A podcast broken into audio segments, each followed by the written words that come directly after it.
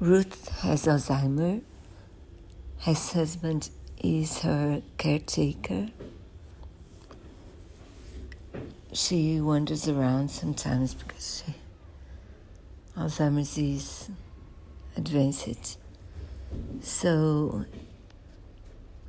the son calls his sister, Hilary Swank, to come all the way from California to Chicago in order to help him and in order to make them put their mother in in a home.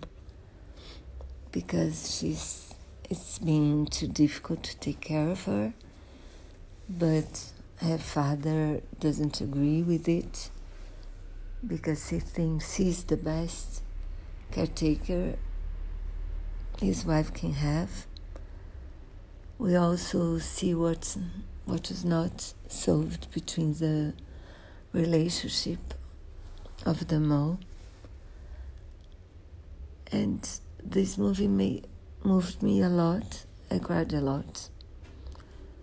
I loved the music and loved the relationships.